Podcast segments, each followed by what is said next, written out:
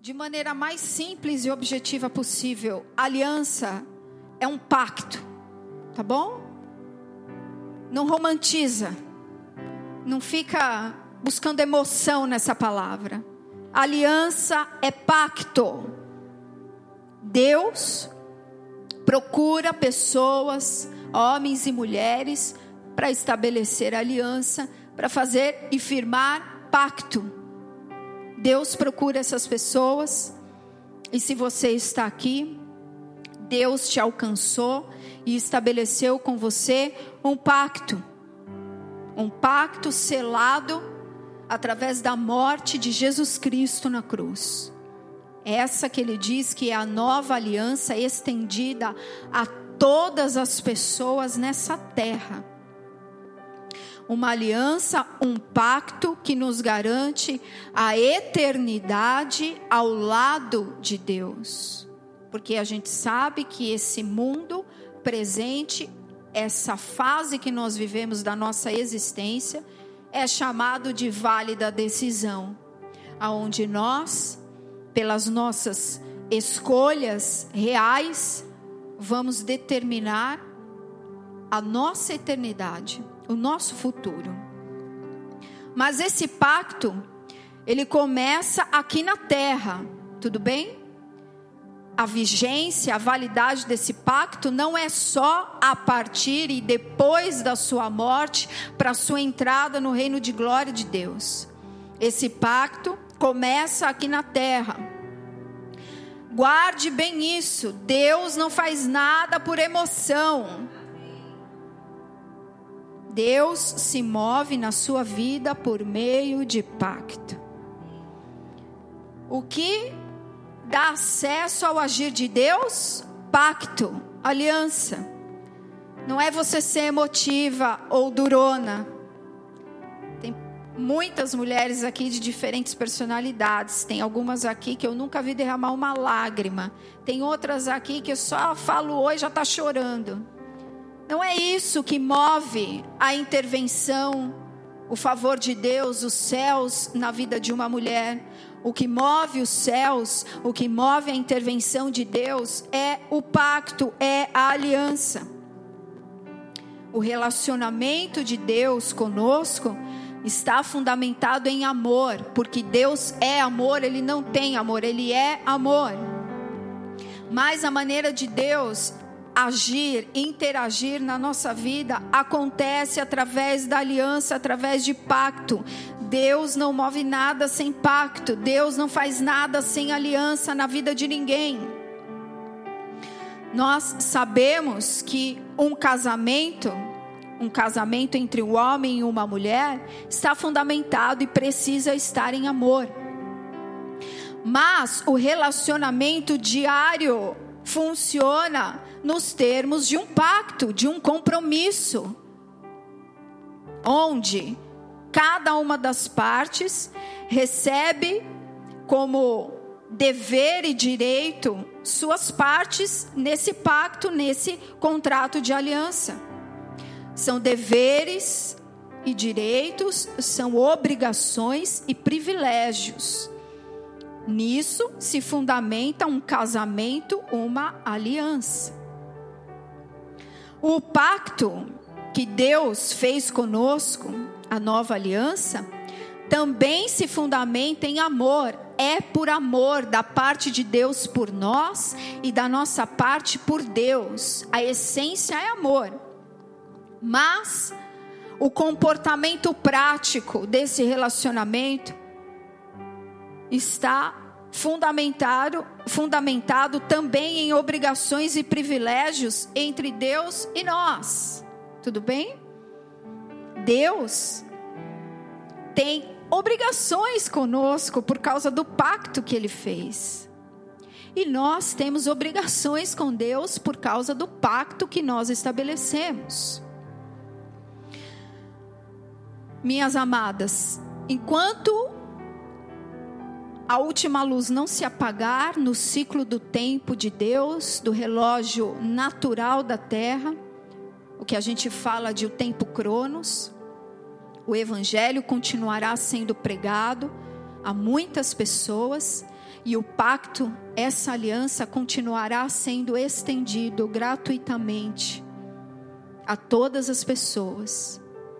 E para nós que já entramos nessa aliança, enquanto também o último dia, a última luz desse ciclo Cronos não se apagar, está vigente nas nossas vidas, todos os benefícios e as bênçãos desse pacto também estão vigentes e estarão até o último dia os deveres desse pacto. Estão em vigor, não se alteram por causa de circunstância terrena alguma. O tema da mensagem de hoje de Deus para nós é prioridades e recompensas. Diga para sua irmã aí do seu lado. O tema hoje é prioridade e recompensa. E eu quero começar lendo para vocês o que diz Provérbios 1, versículo 7. Eu vou lendo. Se você quiser anotar, você anota. O pessoal vai colocando aí para vocês acompanharem, mas se conectem ao fio da meada, amém? Provérbios 1,7 diz assim: O temor do Senhor é o princípio do saber, mas os loucos desprezam a sabedoria e o ensino. Amadas, a Bíblia nos ensina que temer a Deus, o temor de Deus, é o princípio para recebermos sabedoria espiritual para vivermos o reino de Deus nessa terra. Amém? Temer a Deus é o princípio para você receber sabedoria espiritual para viver o reino de Deus a partir dessa terra, começando aqui mesmo. E quem são as mulheres que temem a Deus, quem são as mulheres espirituais? Quem são essas?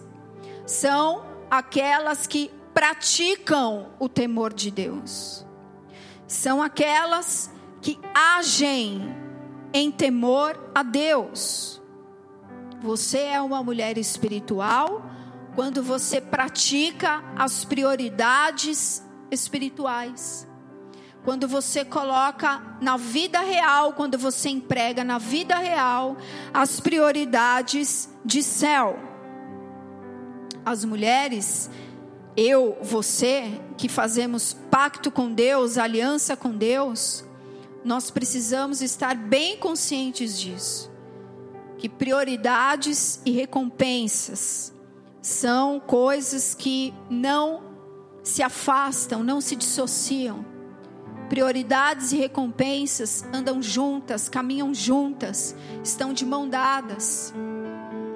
Eu quero viver os benefícios, as bênçãos da aliança as bênçãos do pacto que Deus fez comigo. Entenda, prioridades e recompensas andam juntas para promover o ciclo de céu nas nossas vidas, para trazer um ciclo de reino, um ciclo virtuoso de Deus sobre as nossas vidas.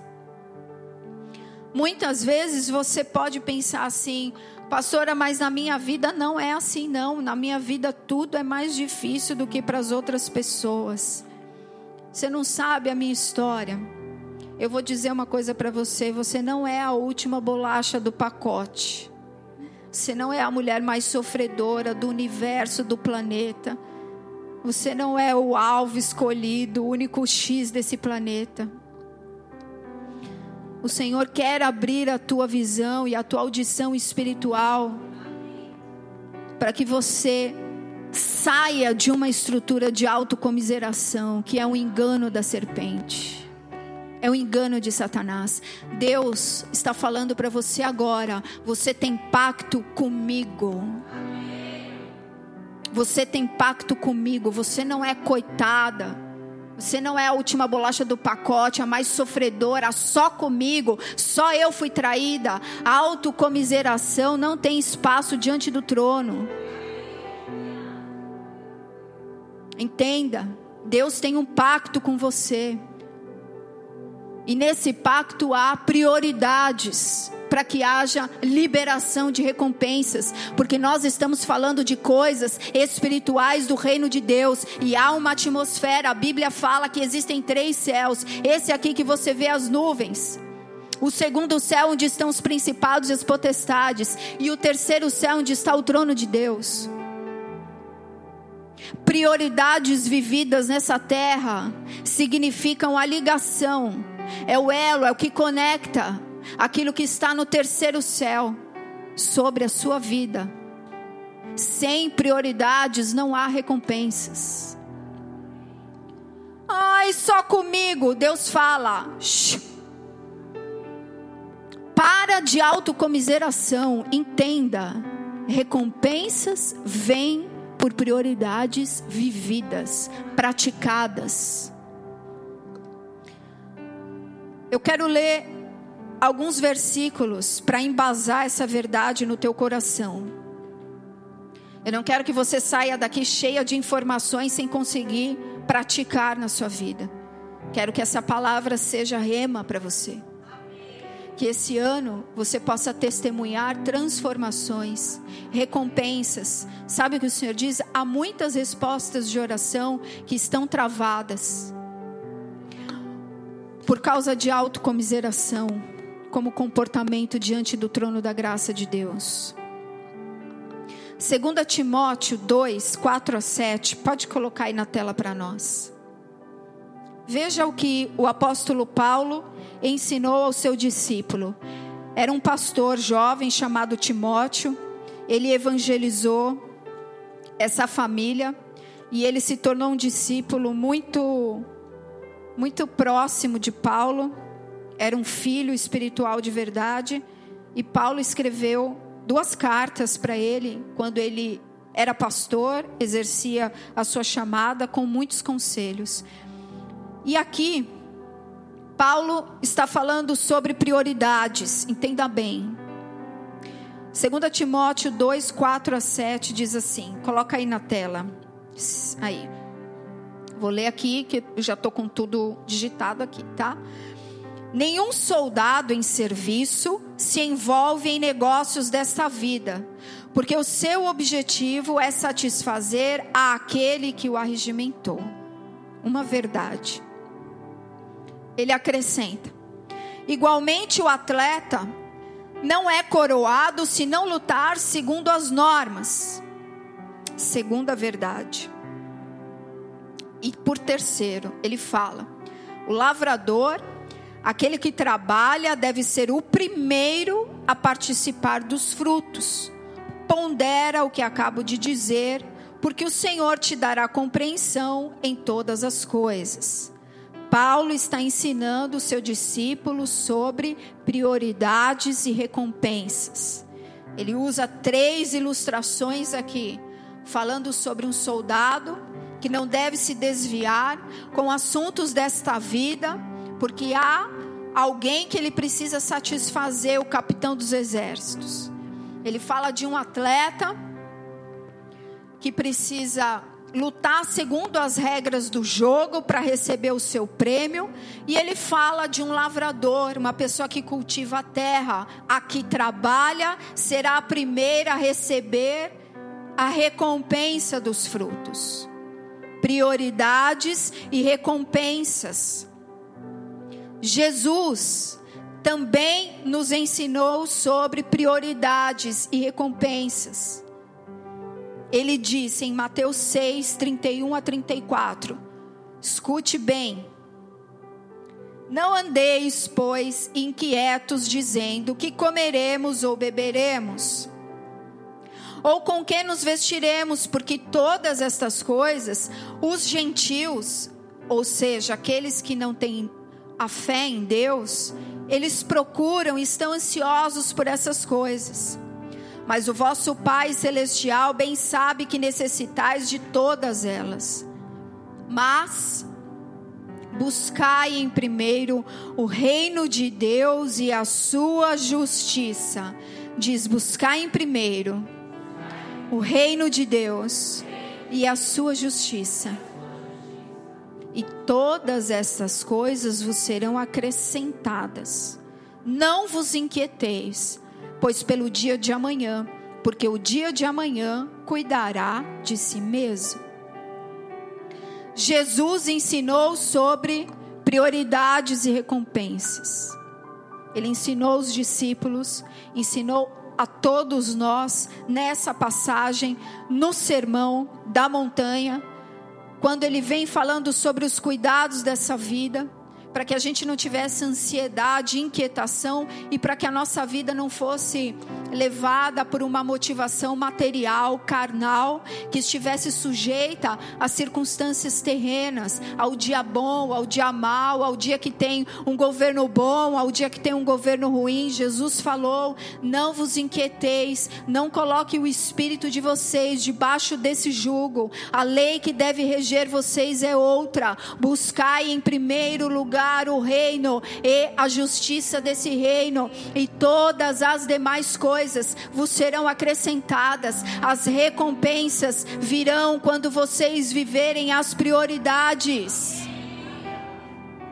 Jesus disse isso para nós. Tanto Jesus quanto Paulo exortam aqui nesses versículos que nós lemos sobre perseverar, sobre nós perseverarmos em nos mantermos praticantes das prioridades, agindo, trazendo as prioridades para a prática, firmes no pacto não firmadas na sua justiça, no que você faz de melhor, no que você faz de bom, firmadas no pacto.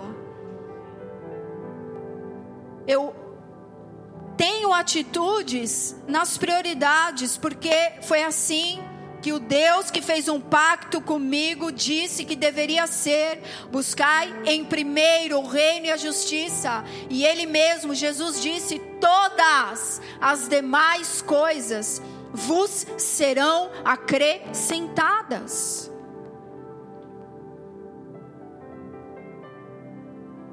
Jesus ensinou nesse sermão aqui que os filhos ou as filhas de Deus não podem abraçar a ansiedade carnal,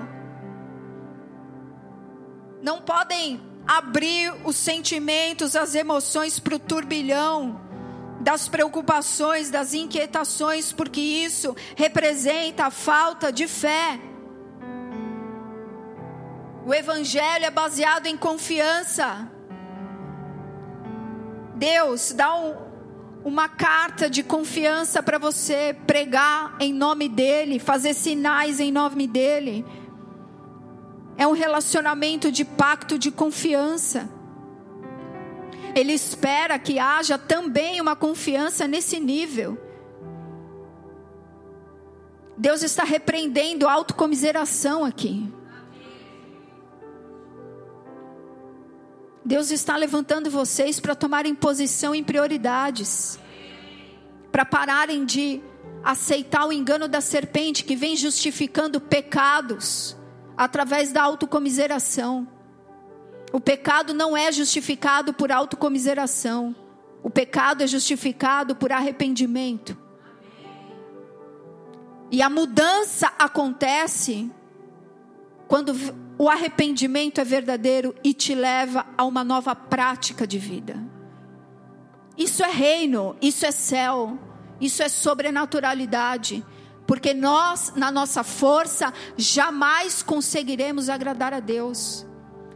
Somente conseguimos com a ajuda do Espírito Santo. A murmuração da autocomiseração é uma brecha gigantesca nas regiões espirituais. E Deus quer que você feche essas brechas. Entenda, Deus quer te dar estratégias como uma mulher sábia para você desencadear as recompensas da sua fé. Outro dia eu disse, no momento das ofertas aqui, Jesus elogiou a fé daquela viúva que só trouxe um, uma viúva pobre que só trouxe uma moedinha, fez tirim-tim-tim no gasofilácio. Ele elogiou porque aquela era a condição dela e aquilo representava o tudo que ela tinha. Só que a palavra de Deus diz que quando Jesus foi crucificado, ele levou na cruz as maldições, as enfermidades, a pobreza, aquilo que escraviza a humanidade em sofrimentos, Jesus levou na cruz do Calvário. Isso significa que Deus quer te dar uma mente espiritual conectada à restauração da cruz. Ai, é porque Deus, Deus quer o seu coração, sim, mas Deus quer o seu coração restaurado. Deus não quer o seu coração em frangalhos. Deus não quer que você fique 20 anos servindo a Ele e que sempre tudo que você tenha, entenda o que eu vou dizer, é uma moedinha. Deus quer, Deus quer encher as suas mãos de ofertas para Ele. Isso honra Ele e envergonha Satanás. Porque onde há destruição, miséria, enfermidades, há espíritos das trevas. Eles se alimentam disso, isso é fruto da morte espiritual. Pastora quer dizer que eu não posso ficar doente, eu não estou dizendo nada disso. A gente está nessa terra, até o nosso corpo passar pela ressurreição, teremos lutas a enfrentar. Estou falando de uma mentalidade. Estou falando de uma mentalidade. O primeiro passo é reconhecermos que a, no, que a nossa dificuldade não é com a teoria, a nossa dificuldade é com a prática. Eu sei que você vem, você ouve aqui, você está ouvindo aqui há cinco anos o pastor pregar. A sua dificuldade não é com a teoria, é com a prática. Sabe por quê? Porque a libertação só acontece quando há mudança prática. Por isso é que Satanás luta tanto para travar uma mulher de Deus de viver prioridades. Por isso é que ele guerreia tanto na mente, por isso é que ele trabalha tanto para produzir tanta autocomiseração, porque ele quer reter o que é de céu na sua vida através de um comportamento como esse, carnal. Jesus exortou os discípulos e a nós a praticar as prioridades. Timóteo, o discípulo ali, também foi exortado, vocês que são líderes, líderes de célula, líderes de ministério, diaconisas. Vocês, assim como esse discípulo, também são exortadas a manter a prática das prioridades. Título não significa nada. Vir ao culto pode também não significar ser. Você não desencadear um ciclo de mudanças de atitudes. Se não vira religiosidade. Jesus quer que você confie no pacto Jesus quer que você confie na maneira dele de dirigir o pacto. Honre as prioridades e as recompensas vos serão acrescentadas. É dessa forma que ele disse, é nessa sequência que ele falou. Honre as prioridades e as demais coisas vos serão acrescentadas. Ainda que você passe por situações que aos seus olhos são injustas, que aos seus olhos você não tinha nada a ver com isso, se você se mantiver na posição que Deus deseja, se for o caso, Deus fecha a boca dos leões. Pode ter certeza disso. Você não fez um pacto com Deus com D minúsculo. Você fez um pacto com Jesus Cristo. Ressurreto que ascendeu aos céus e que disse: Eu voltarei e estarei com vocês todos os dias até a consumação dessa palavra. Eu sou o Deus do pacto com vocês. Paulo, nessa carta que ele diz e nesse conselho que ele dá ao seu discípulo Timóteo, ele ilustra, através dessas ilustrações aqui, ele, ele revela três prioridades de comportamento espiritual prático. Diga tudo que é espiritual na minha vida. Tem que ser prático. A primeira coisa, ele diz sobre o soldado que não deve se ocupar com coisas dessa vida para agradar aquele que o convocou. A primeira prioridade é, de fato, priorizar o seu relacionamento com Deus com base na autoridade de Deus. Deus é o teu Pai. Há muitas curas que precisam acontecer na nossa geração por falta de referência de paternidade. Mas não distorça a paternidade de Deus. A paternidade de Deus se manifesta através da autoridade que Ele tenha sobre as nossas vidas. Deus não é um pai que mima de uma maneira negativa os seus filhos, passando a mão a palavra fala que Ele é misericordioso, afasta de nós os nossos pecados, como do Oriente para o Ocidente, por causa da Sua misericórdia. Mas Ele também fala que não tem o pecador por inocente. Deus não passa pano, estão entendendo? Deus perdoa, mas Ele traz para o tratamento da verdade, Ele não passa pano prioridade no comportamento espiritual prático para atrair o reino de Deus, precisa ser um relacionamento com Ele baseado no temor Um dia, um tempo atrás, eu falei com a Aline, eu falei, Aline, eu não, olha, eu não sou velha, eu não sou tiazinha, nada disso, mas não entendo essas coisas de tudo. Ninguém quer mais chamar o Senhor Jesus de Senhor Jesus. Agora tudo tem que falar tu, você, Jesus, como se ele fosse um amigo da esquina, o tio Mané. Ele é o Senhor, o Rei dos Reis, o Criador do universo. Não inferiorize o poder e a glória de Deus. Não se relacione com Ele de qualquer forma.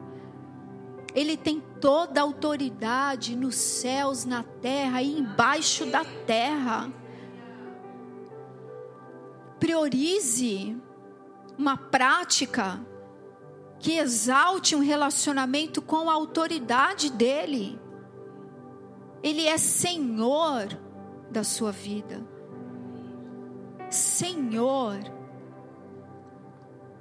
Paulo disse, Timóteo, não se desvia com assuntos desse mundo, porque esse mundo está cheio do veneno da serpente. Esse mundo ensina sobre relacionamentos paternos, espirituais, de marido e mulher, tudo de forma desordenada, não olha para trás. A um que te alistou, a um que te convocou. Você precisa se relacionar da maneira certa com Ele. Segunda prioridade que ele ensina: concorde com as regras do jogo, Timóteo. Para de querer inventar as regras do jogo para ser beneficiada. Sabe o que isso vai trazer sempre? Murmuração e vai terminar em autocomiseração. As bênçãos são travadas as bênçãos do pacto. Eu não estou falando de promessa furada, não. Estou falando de coisa sólida. Concorde com as regras do jogo, Timóteo. Você não faz as regras. Elas já estão feitas eternamente e te foram reveladas. A sua parte é concordar, Timóteo. Concorde com as regras do jogo. Só assim você terá as recompensas. Terceira prioridade: todo que semeia, colhe. Amém? Essa é uma lei imutável de Deus. Espere com fé pela recompensa, pela colheita, sim.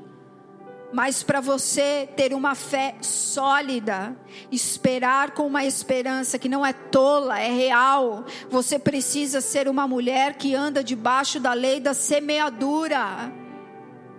Não espere colher se você semear vento. É o que Paulo diz para Timóteo. É uma lei espiritual, precisa ser praticada. Se você priorizar essas coisas na sua vida espiritual, o temor de Deus no seu coração vai te dar toda a sabedoria necessária para você viver a sua vida nesse mundo com como reino. E mais uma vez eu quero enfatizar para vocês: no mundo espiritual, Deus não faz nada, não se move por sentimento, só por pacto. Deus só se move por aliança. Jesus disse assim para você nessa nesse texto: Basta o seu dia, seu próprio mal. Cada dia trará o seu cuidado. O que que Jesus está querendo te ensinar aqui? Que a sua parte é dominar o dia de hoje. Que a sua parte como mulher espiritual é agir com as prioridades para dominar o seu dia hoje, não é deixar para amanhã. É tomar a tua posição hoje. É o dia de hoje que você precisa dominar. Pastor, eu não posso sonhar com o meu futuro, pode, mas a sua ação só acontece no presente. Você precisa tomar a autoridade daquilo que está acima da sua cabeça. Jesus está falando. Cabeças minadas, bombardeadas, mulheres sendo levadas por toda e qualquer flecha espiritual que vem para denegrir a autoridade, o poder de Jesus Cristo. São sofismas na mente, pensamentos, construções, tudo que está nesse mundo. Você vê, você ouve, você lê, tudo confronta a palavra de Deus. Jesus está dizendo: domine os céus acima da sua cabeça hoje. Tome autoridade da atmosfera no dia de hoje. Buscar em primeiro lugar o reino e a justiça e as demais coisas vos serão acrescentadas. Basta o seu dia, o seu próprio mal. Cada dia trará o seu próprio cuidado. Domina a atmosfera no dia de hoje. Como, pastor, eu vou fazer isso? Se sujeitando a Deus, praticando as prioridades A espiritualidade verdadeira está aí em quem pratica. Uma mulher Vocês acham que Abraão ele tinha que um rosto iluminado? Aquelas maquiagens tem para corpo, né? Que faz ficar, não tem iluminador de pele, de corpo que faz você brilhar? Vocês acham que Abraão era esse cara? Que Sara era essa mulher? Que onde ela andava as pessoas viam uma aura espiritual boa nela. Não. Quando Jesus estava no Getsemane e os, os soldados chegaram, Judas precisou dar um beijo para mostrar quem era o Senhor, porque em aparência física o Senhor era comum e igual às outras pessoas que estavam com ele. Mas quando ele abriu a boca dele, que os soldados caíram ao abrir da boca do Senhor. Porque, de verdade, ele tinha autoridade espiritual. Ele era um homem espiritual. Como homem, ele foi um homem espiritual nessa terra. Não está na sua aparência. Ninguém vai te ver na rua e vai falar assim: eis uma ungida de Deus que vai aí. Olha aqui. Olha aqui. Alguém vai dizer? Eis ungido de Deus que vai aí. Nada contra, nada contra. É só para ilustrar.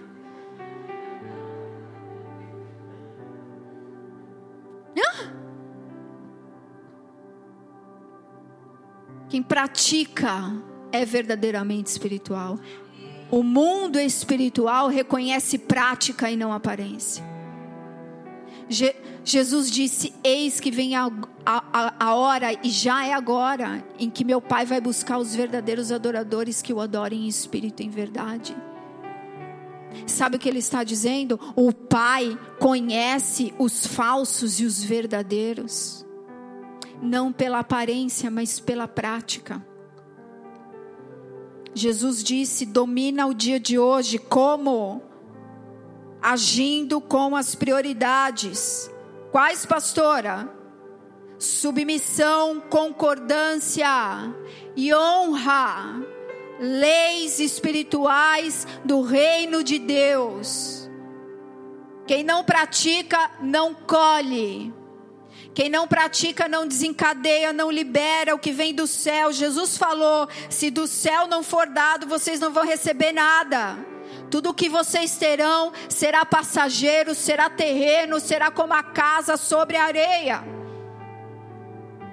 Aí vem a autocomiseração, vem a comparação, vem a murmuração, e Deus está falando essas coisas não tem justificação diante do meu trono. Eu dei os princípios, eu ensinei as prioridades, eu revelei o meu reino, o meu céu. Ai, pastor, eu preciso de sabedoria mesmo então para viver, né? Tá a autocomiseração tá forte aqui na minha vida. Vamos lá. Tem psicóloga aqui? A Gilmara tem até medo. Eu não vou. O pastor aqui é sapatada. Mas há coisas que são reais, né? São verdadeiras. Deus deu sabedoria para estudar a mente. Olha só. Alguns estudos dizem que as pessoas têm sete tipos de inteligência no grupo. Se eu tiver errada, você taca pedra aqui em mim, tá, Gilmara? Taca não, né?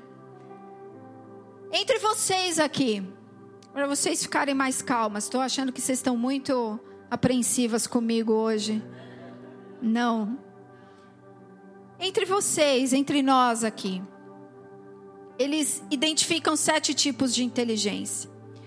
Diz que tem a inteligência linguística. Quem gosta de falar aqui?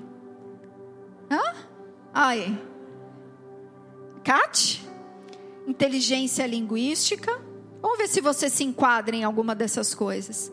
Pastor, você está viajando, o que, você está falando? Fica aí que você vai entender. Facilidade em se expressar de forma verbal e escrita, com alto grau de sensibilidade para compreender pontos de vistas diferentes. Você é essa pessoa com essa inteligência? Ou você é uma pessoa, uma mulher que tem uma inteligência lógica, facilidade com a matemática e para resolver problemas. É disciplinada e tem boa memória. Essa não sou eu. Boa memória. Ou você é uma pessoa que tem inteligência motora, facilidade em se expressar corporalmente, também não sou eu.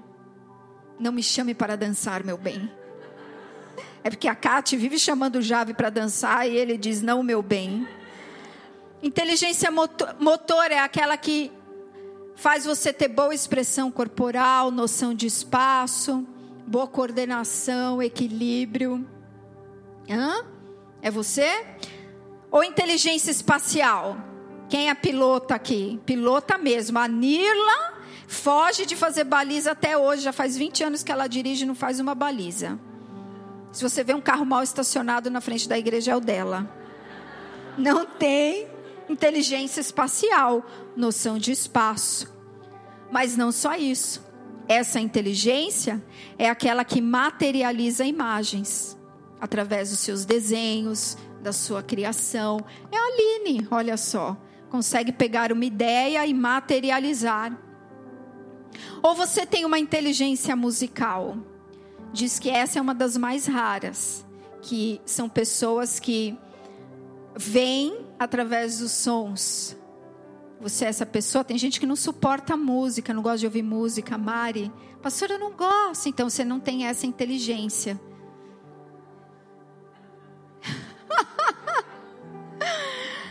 Ou você é uma mulher inteligente com a inteligência interpessoal. É aquela pessoa que é capaz de liderar, de tomar responsabilidade, é uma pessoa que tem capacidade de identificar a qualidade das pessoas, de exaltar o potencial das pessoas, de chefiar, de ser prática. Você é essa pessoa? Ou você, por último, a inteligência mais rara de todas, não vou dizer que é a minha. brincadeira, brincadeira. É só, é só para aliviar. Mas é a inteligência intrapessoal. São pessoas também com perfil de liderança, só que de outra forma. São pessoas mais reservadas e que influenciam através das ideias, porque têm sensibilidade com os anseios, com os sentimentos das pessoas e conseguem mudar a capacidade das pessoas de verem, de agirem com o seu futuro, compartilhando ideias, exercendo influência. É a intrapessoal. A mais rara de todas, dizem que difícil as pessoas conseguirem agir nesse nível.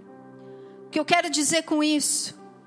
Que cada uma de nós aqui tem uma inteligência para viver. Você tem uma área em que você é muito boa, na sua forma de se relacionar, de se expressar. Todas nós temos um potencial que, se você estudar, aplicar, vai ser benéfico, vai trazer resultados, recompensas na sua vida.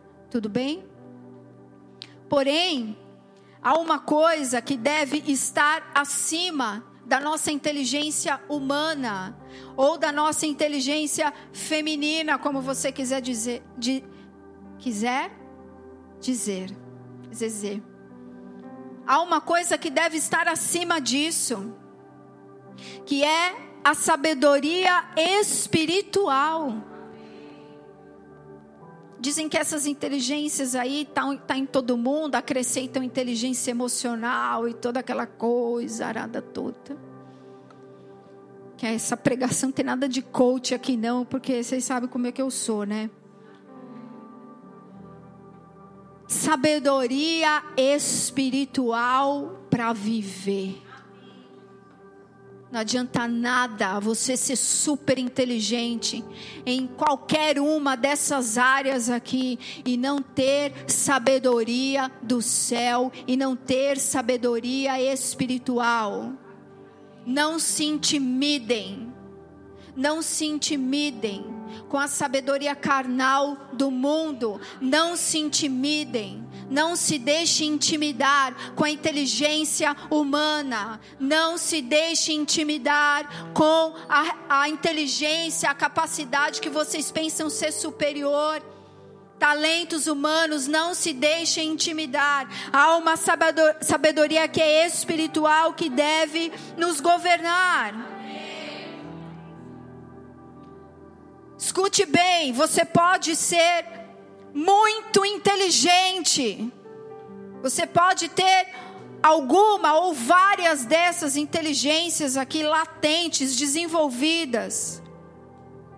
Mas se você não fluir em sabedoria espiritual, você vai colocar as coisas mais importantes na sua vida sob risco de ruína. O que é de reino não se edifica com armas carnais, e sim com armas espirituais. E somente a sabedoria espiritual te trará discernimento sobre prioridades de céu. Você pode ter o maior potencial intelectual, ser a mulher mais inteligente aí, conhecer de tudo. Isso não significa que você será uma mulher que edificará a casa. Porque a palavra fala que é a mulher sábia que constrói. Amém? E você precisa saber que tipo de sabedoria tem te influenciado. Nós estamos aqui, tem mulheres de todos os tipos, todas as fases, tem casada, tem solteira, tem grávida, tem mulher com bebê novo, tem mulher com filho adolescente, tem vovó, tem de tudo. E você precisa de sabedoria em cada uma das suas fases, sabedoria emocional para lidar com as coisas, tudo isso.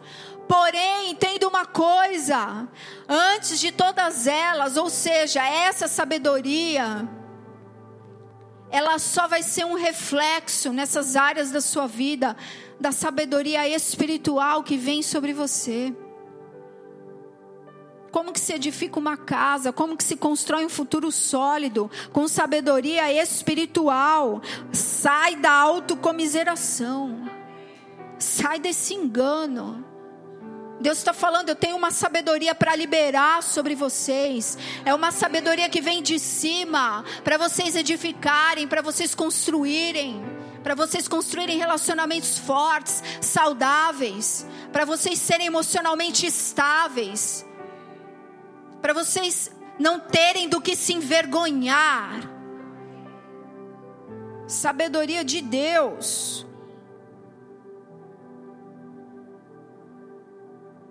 As prioridades que vocês colocarem em prática vão determinar o tipo de recompensa que vocês vão receber. A Bíblia fala para nós que há dois tipos de sabedoria: a terrena e a espiritual. São de origens diferentes. A Bíblia fala que a sabedoria terrena ela tem origem no diabo.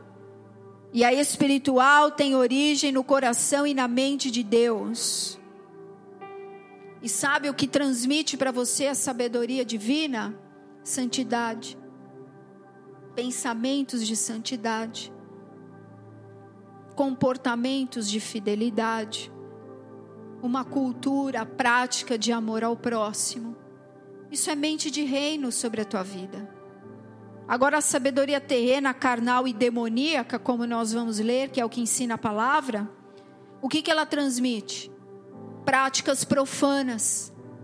Essa é a sabedoria que você, às vezes você fica intimidada com o lado de fora, com alguém que parece muito super poderoso, super poderosa para você, mas essa pessoa está completamente influenciada por uma mente carnal, terrena e demoníaca, que cultiva e alimenta nela pensamentos e atitudes profanos, de insubmissão e profundamente egoístas Analise as áreas da sua vida, aquelas que você tem usado de autocomiseração na presença de Deus. Analise.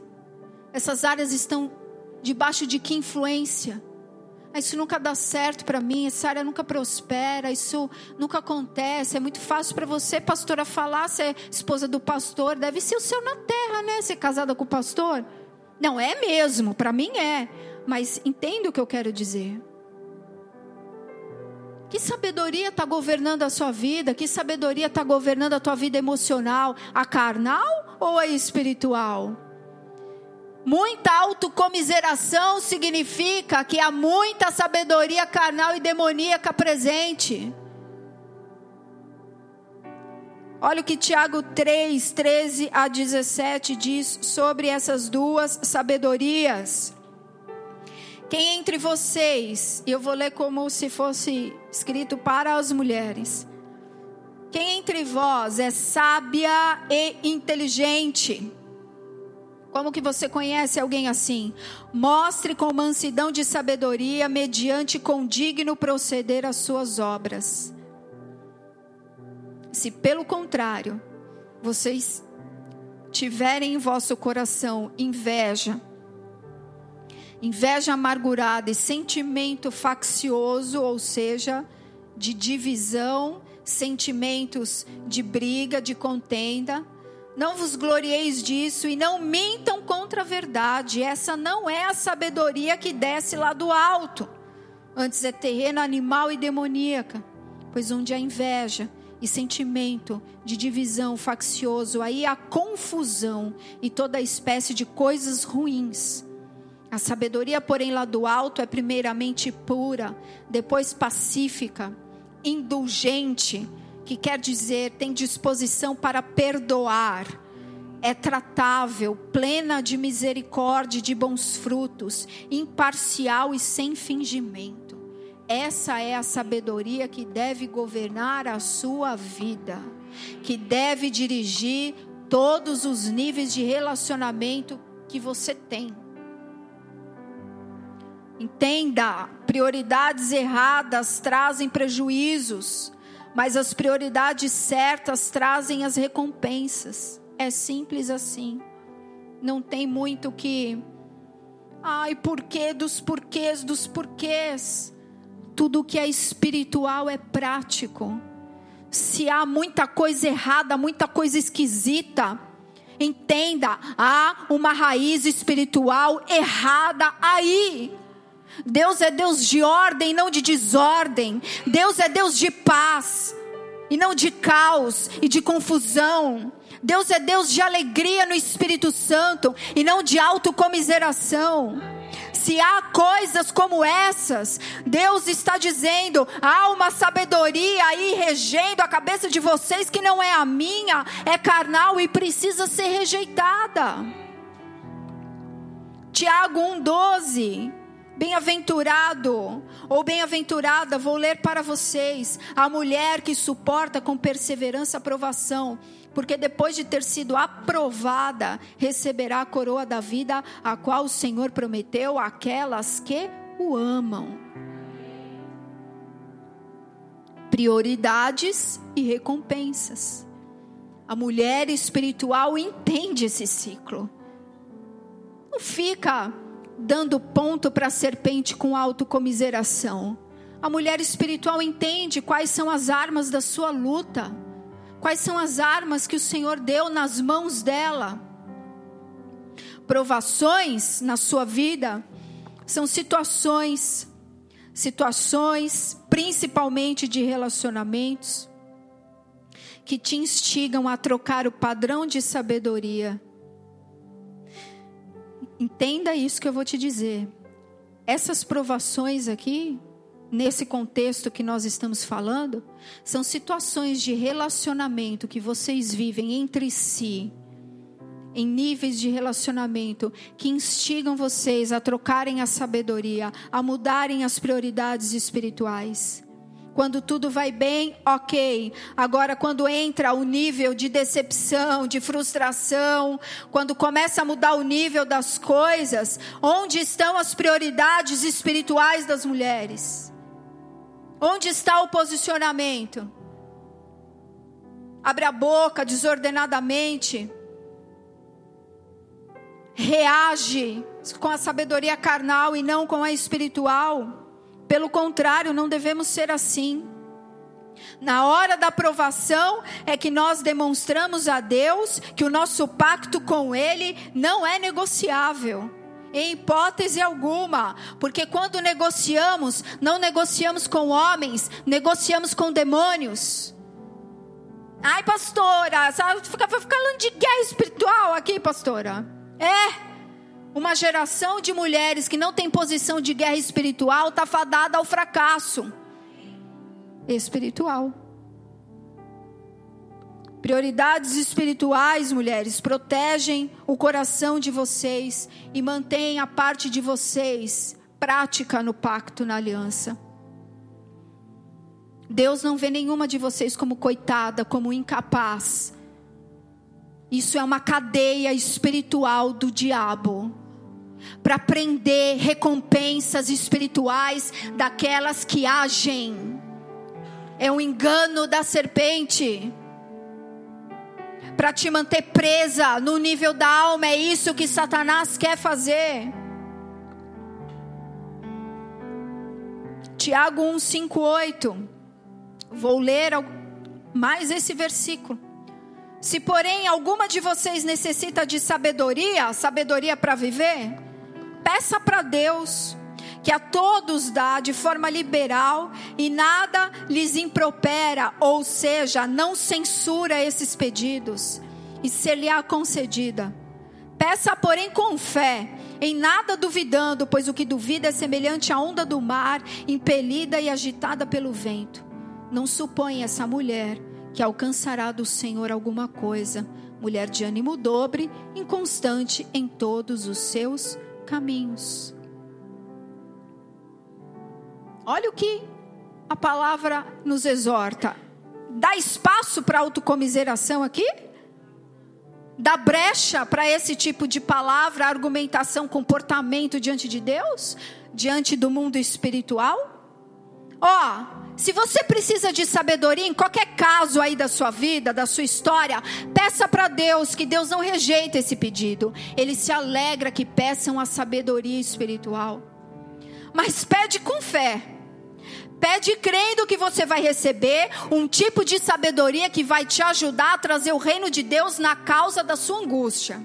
Mas não pede duvidando não. Sabe por quê? Porque a mulher que duvida, ela vai ser jogada de um lado para o outro espiritualmente e nunca sai do mesmo lugar. Porque é uma mulher de ânimo inconstante nos seus caminhos. Domine a atmosfera hoje. Domine a atmosfera hoje. Não dê espaço para dúvida. A mulher que alimenta a dúvida. A mulher que entra na presença de Deus alimentando as dúvidas. Dúvida gera inconstância. Inconstância dá espaço para a serpente. Lembre-se que você é uma mulher de pacto. Lembre-se que você é uma mulher de prioridades. Não dê espaço para dúvida. Quer proteger o seu emocional? Quer proteger a sua mente? Não dê espaço para dúvidas. Mulheres de aliança têm regras acima da sua cabeça. Regras que vêm de Deus. E uma coisa que não dá espaço para autocomiseração. Entenda bem, você vai sair daqui entendendo isso hoje. Mulheres espirituais fazem o que deve ser feito. Ah, mas sabe por quê? Ai, sabe porque meu pai. Ah, mas sabe porque minha mãe, sabe porque meu marido, sabe porque meu... Sempre tem um terceiro, um segundo, um quinto. Sempre tem alguém em que você projeta as suas frustrações, as suas decepções, para justificar a sua falta de prática de prioridades. E aí Deus está lá e fala: Filha, sabe o que eu tenho aqui na minha frente? Um monte de lamentação, autocomiseração. Eu não tenho posição de fé. Como eu vou agir? E Deus quer mulheres que rasguem essa estrutura, que abram brecha para Deus. Mulheres espirituais fazem o que deve ser feito no momento que é preciso e ponto final.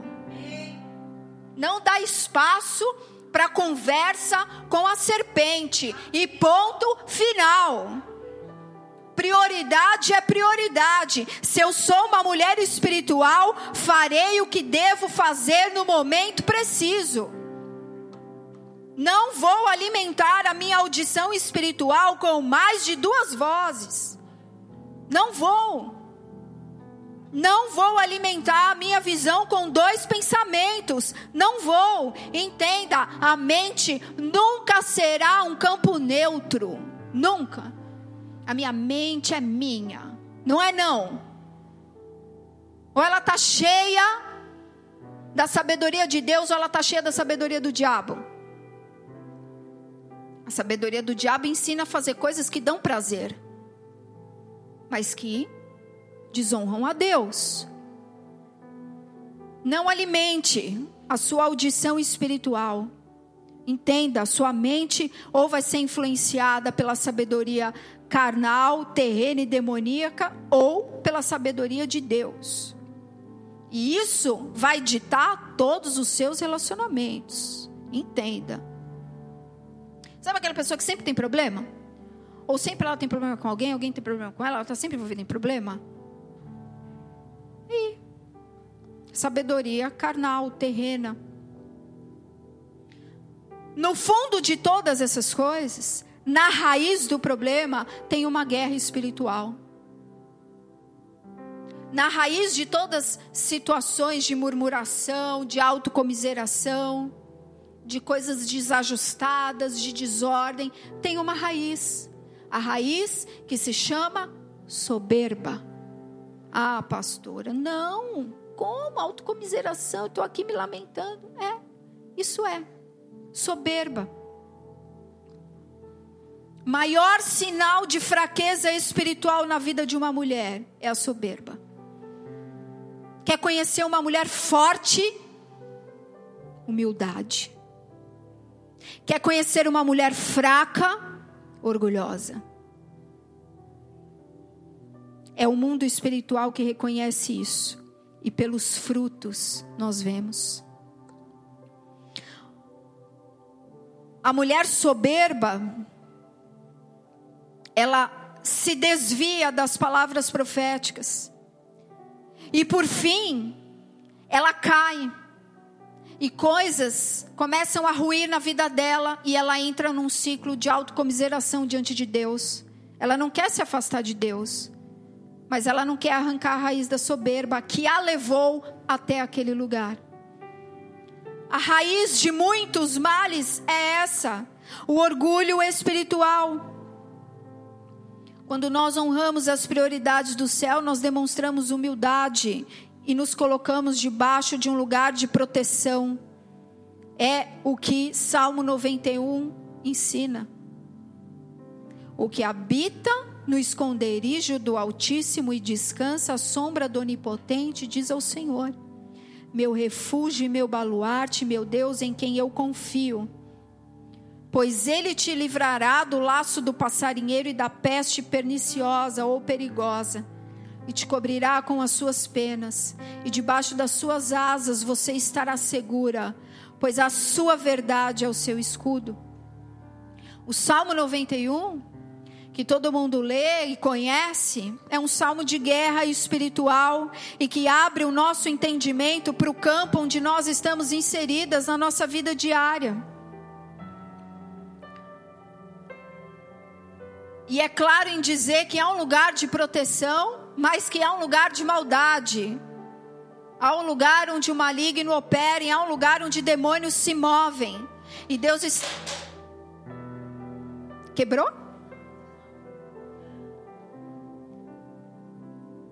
Põe ali, se for ficar bambeando, põe para lá.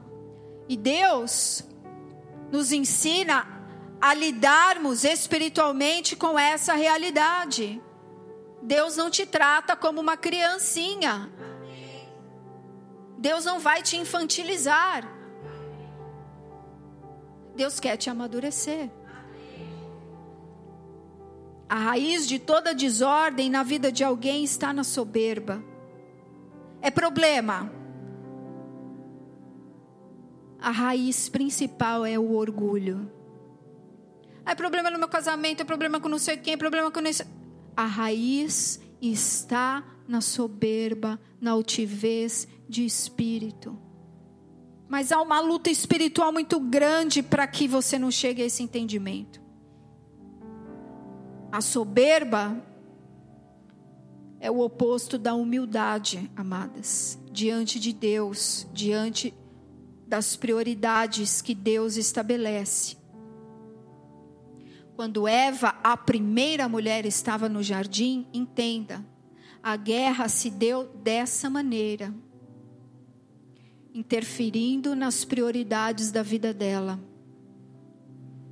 Quem fala no teu ouvido? Agora, isso não vai acontecer quando tudo está bem, isso vai acontecer principalmente quando ele souber que aquilo te afeta dentro da igreja, num relacionamento com uma autoridade espiritual, quando ele perceber que aquilo é o teu calo, é aí que ele vai usar essa mesma arma para tentar te desestabilizar e fazer você inverter as prioridades espirituais, quebrar o pacto com Deus. Ele vai persuadir você a desistir das prioridades espirituais, entenda isso. Há uma guerra espiritual que nós temos que travar diariamente. Jesus falou: domina o céu acima da tua cabeça a cada dia, buscando em primeiro lugar o reino e a sua justiça, e todas as demais coisas na sua vida serão acrescentadas. Domine a atmosfera, domine os seus ouvidos, domine o que você ouve.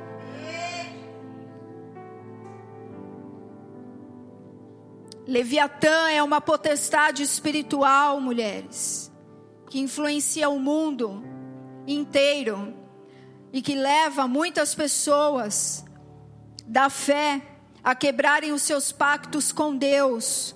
Sabe como? Retirando das suas vidas a prática das prioridades do céu. É assim que ele trabalha. Nós temos ouvido constantemente aqui quantas vezes o Senhor usou essa expressão para falar conosco nesses últimos tempos. Durma com as suas botas, não tire o seu coturno de guerra. Nós ouvimos isso várias vezes, e o que isso quer dizer nesse contexto todo? Para você, para mim, pratique as prioridades de céu. Pratique as prioridades de céu. Como vencemos essa potestade? Não é gritando, não é amarrando, não é expulsando, é praticando as prioridades de céu. No dia que Eva deixou de praticar as prioridades estabelecidas pelo seu Deus, a ruína veio. Ele entrou. Ele trouxe morte espiritual, que é o que esse espírito faz. E somente a sabedoria do céu nos dá condições de vencer essa batalha, de destravar coisas na sua vida que estão travadas por anos. Porque uma raiz de soberba precisa ser arrancada. É uma cirurgia que precisa acontecer de uma vez por todas. Senão, esse espírito vai estar sempre retendo as suas recompensas.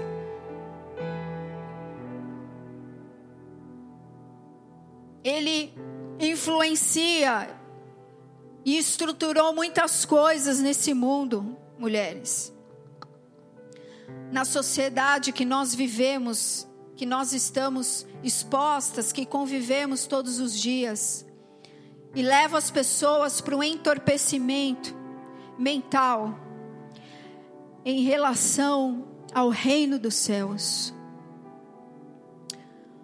As pessoas vivem, se motivam, projetam com base em prazer. Vocês sabem do que eu estou falando. Isso está muito enraizado e acontece de forma automática até. E aí você vem para o reino e começa a perder um monte de coisa, tudo começa a ser abalado.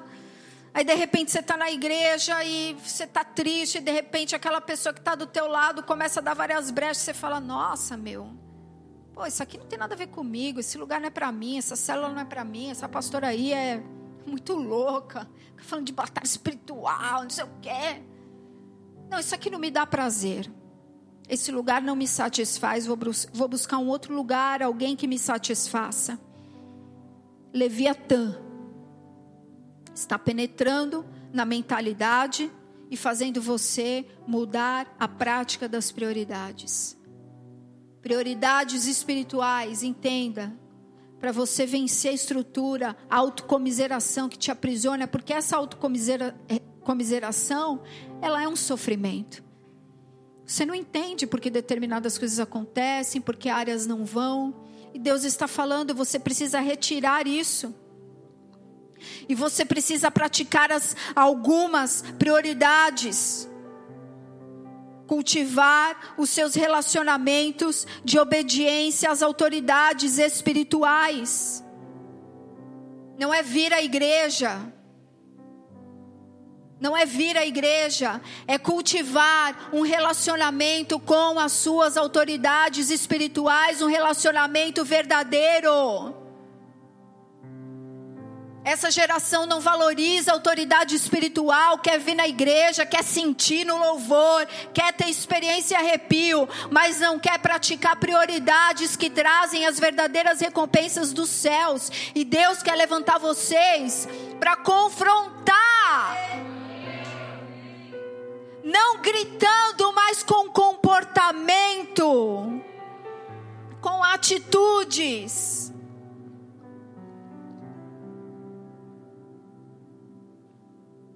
Pratique.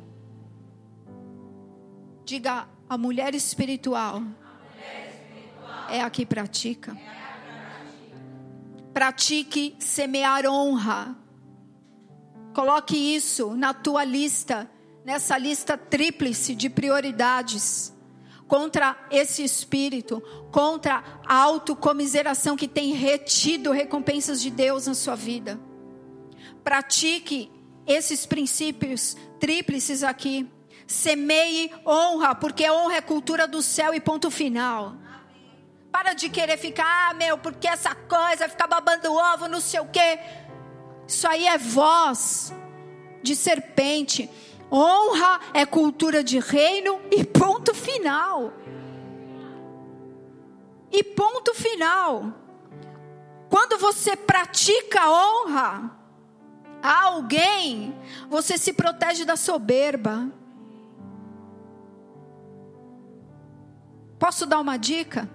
Ai, estou com problema. Aquela pessoa. Ai, não gosto daquela pessoa, com problema com a pastora. Ai, ó, a pastora não está descendo na minha garganta, não. Está amarrado.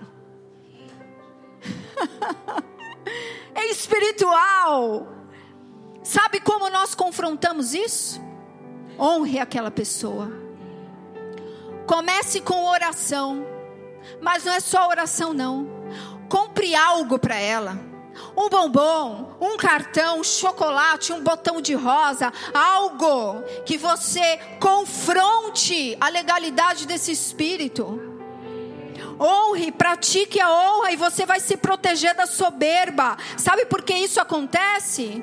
Quando você pensa de alguém, quando você critica alguém, você está se sentindo numa condição melhor do que aquela pessoa. Isso é altivez de espírito. Isso sobe feio para Deus retém céus.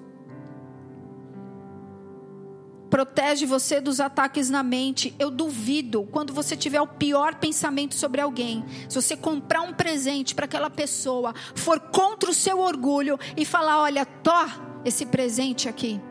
Não precisa pôr o nome que Deus me falou que era para eu te dar. Não, seja humilde. Vai lá e fala assim: ó, eu, eu preciso destravar algo na minha vida em relação à tua vida. E eu quero praticar prioridade de reino de Deus. Guerra espiritual não se faz com grito, com barulho, se faz com atitude. E destrava aquilo que estava sendo armado por Satanás. É com seu marido, é com seus filhos Sabe aquela barreira que começa a se levantar e você não sabe de onde ela veio e nem sabe como sair dela? Prioridades espirituais que quebram a legalidade da serpente, atitudes de honra. Sirva. Você se guarda da soberba. Quando você reconhece outras pessoas, quando você pratica verdadeira honra, isso destrava um mundo espiritual acima da sua cabeça. E toda atitude de honra desencadeia algo do reino sobre você. É uma cura? É uma cura que você precisa? Ai, pastor, eu não sou curada nunca. Você está semeando para a sua cura? Prioridades e recompensas. Pratique agir em concordância prioridades tríplices. Honre, pratique a concordância. E entenda uma coisa aqui, não se desconecta disso aqui. Nós temos que entender que Deus nos dá a chance de iniciarmos ciclos de bênção e de rompermos ciclos de maldição. Tudo bem? A mulher carnal não quer saber de coisa espiritual, não. Não quer saber de praticar prioridade espiritual. Sabe por quê? Porque isso corta a carne. Mas a mulher espiritual não vive mais buscando satisfação desse mundo, ela tem outras prioridades, outra pátria, algo que a alimenta, não, é, não está mais nesse mundo. Então entenda: o que atrai a mulher de Deus são as coisas que vêm do alto. Buscai em primeiro lugar as coisas que vêm do alto onde Jesus Cristo está. Será que você tem se interessado pelas coisas do alto onde Jesus Cristo está? Pastor, o que isso tem a ver com concordância? Entenda. Quando há discordância, porque primeiro eu preciso falar do que é mais comum, a discordância.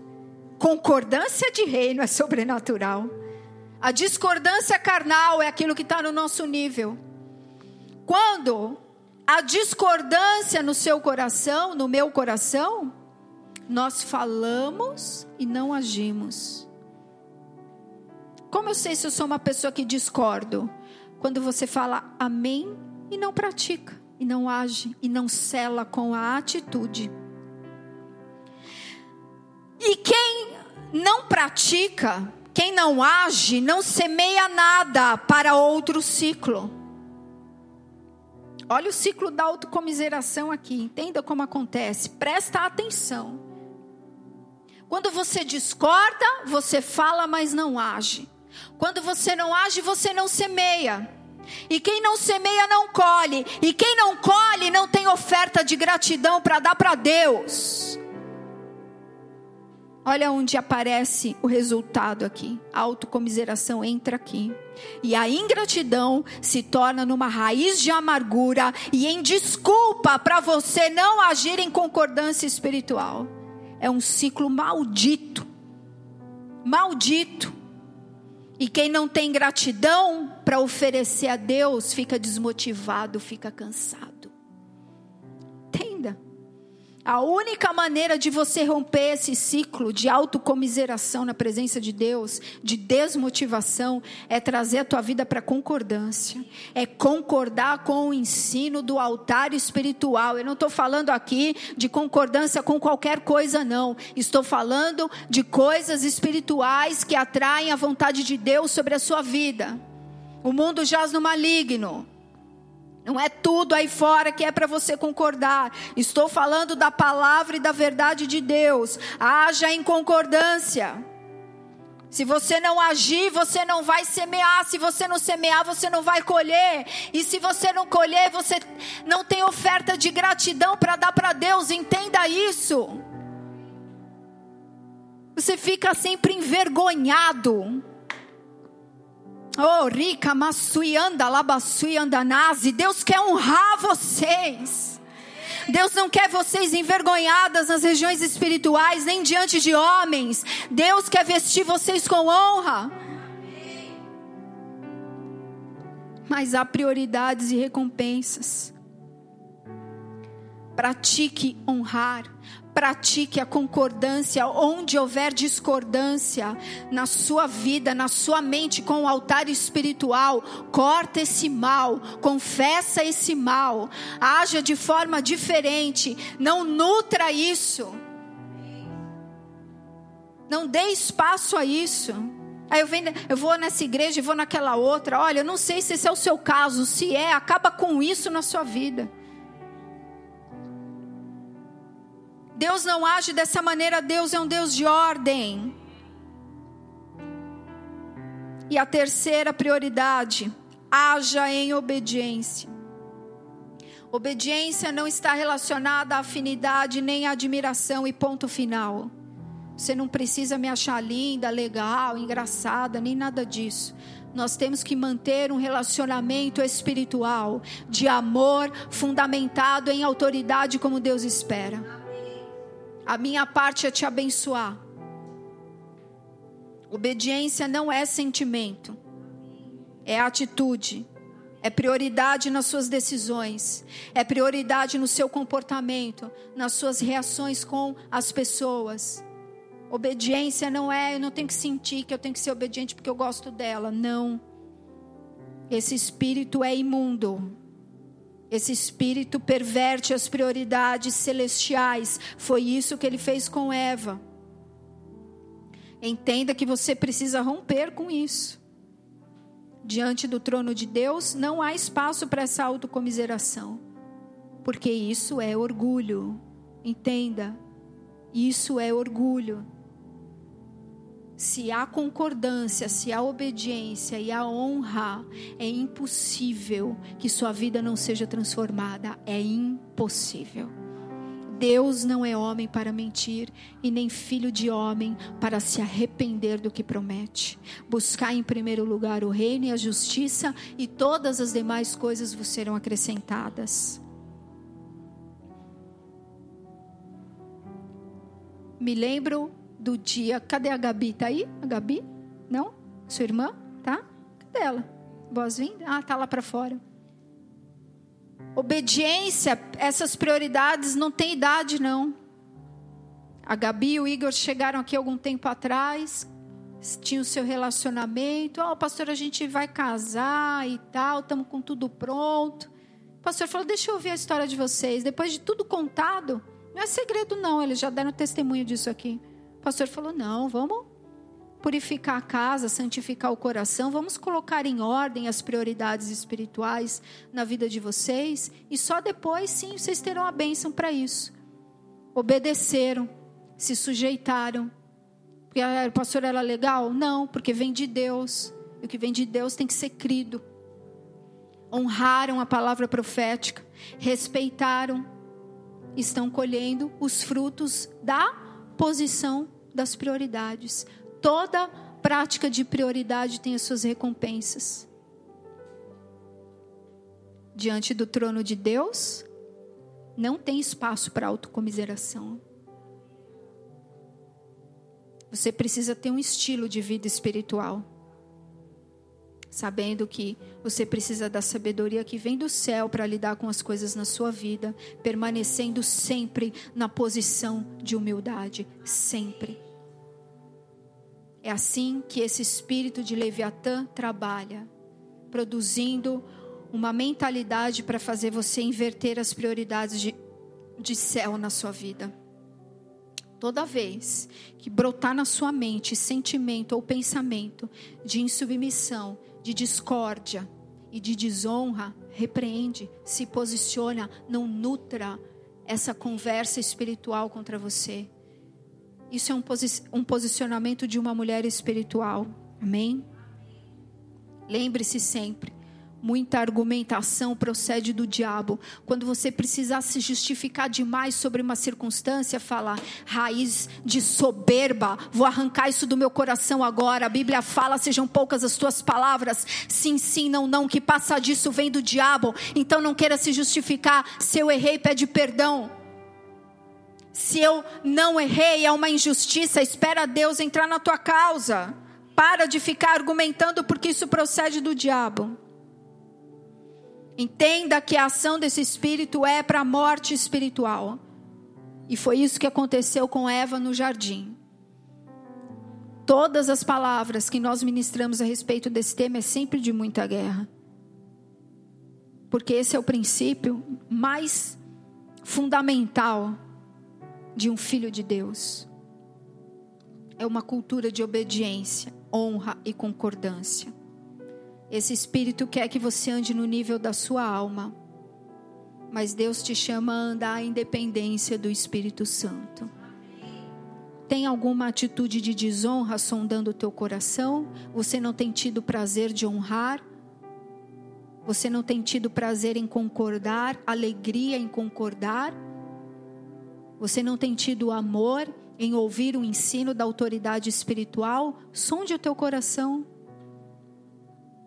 Se nós abrigarmos a soberba, o nosso destino é a queda. E por último, olha o que Deus diz. Deus fala que, quer, que Ele conhece muito bem cada um de nós. Conhece muito bem o nosso coração e os nossos pensamentos. Nós não podemos fugir de Deus. Uma época, as pessoas estavam com as suas prioridades invertidas dentro do reino de Israel. Para a gente finalizar o último versículo que eu vou ler. Estavam com as suas prioridades todas desordenadas. E aí Deus veio e deu uma repreensão para eles. Exortou, falou para eles que eles estavam fazendo coisas na ordem errada, por isso eles estavam sendo amaldiçoados com tanto sofrimento com tanta desordem, com tanta tristeza. Porque onde não há prioridades de reino, há prioridades de trevas. Simples assim.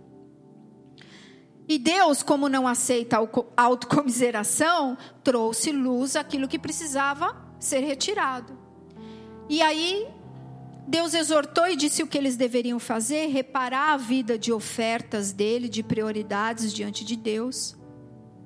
E lá em Malaquias 3, 14 a 18, você percebe que algumas das pessoas dentre o povo de Deus estavam falando assim diante do Senhor. Inútil é servir a Deus, que nos aproveitou termos cuidado em guardar todos os seus preceitos e em jejuar em, e andar de luto diante do Senhor dos Exércitos. Ora, nós reputamos por felizes os soberbos. Olha o que o povo estava pensando. Também os que cometem impiedade prosperam. Eles tentam a Deus e escapam. Sabe esse tipo de mentalidade? Quando você vem olhando para tudo que é profano e vem achando que Deus não fará nada com isso, eles estavam pensando assim e se comportando dessa maneira. Aí a palavra segue no outro versículo dizendo: Então, os que verdadeiramente temiam ao Senhor começaram a falar uns com os outros, começaram a tomar a posição diante da palavra dada por Deus. E o Senhor atentava e ouvia. O Senhor ouve o que nós falamos. O Senhor ouve. E havia um memorial escrito diante de Deus para aqueles que temem ao Senhor e para aqueles que se lembram do seu nome. O que isso significa? As pessoas que praticam as prioridades de reino, essas pessoas são seladas. Deus as conhece. Deus conhece o que é santo e o que é profano. Deus as conhece. Então o Senhor respondeu aquelas pessoas todas, aquelas que estavam se acostumando e achando que a soberba não tinha, não pegava nada, o soberbo vai ser honrado. Não, Deus disse que o soberbo não será honrado. O humilde será honrado, o que teme, o que prioriza as prioridades de Deus, esses serão honrados. Os soberbos serão envergonhados. E o Senhor disse assim: Eles, os que temem, serão para mim tesouro particular naquele dia que eu preparei, diz o Senhor. Eu os pouparei como um homem poupa seu filho que o serve. Então vereis outra vez a diferença entre o justo e o perverso, entre o que serve a Deus e o que não serve. Prioridades e recompensas prioridades e recompensas. O Senhor é um Deus de pacto. Não caia na tolice. Não caia na tolice de viver diante de Deus com autocomiseração, promovendo uma raiz oculta de soberba. Não caia nessa tolice. Aceite a cultura do céu, aceite as prioridades espirituais que Deus diz que são prioridades, que desencadeiam recompensas, que movem as peças, aquilo que verdadeiramente deixa os céus abertos acima da sua cabeça. Mantenha os seus relacionamentos com autoridade, com obediência pratique a concordância e tenha atitudes de honra. Você tem que ter alguém para honrar, para você não cair no laço da soberba.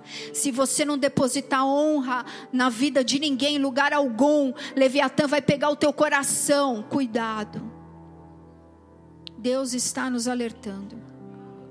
Prioridades erradas trazem prejuízos, mas prioridades certas liberam recompensas há recompensas às mulheres que praticam as prioridades do Senhor. Amém? Curva a tua cabeça, fecha os teus olhos.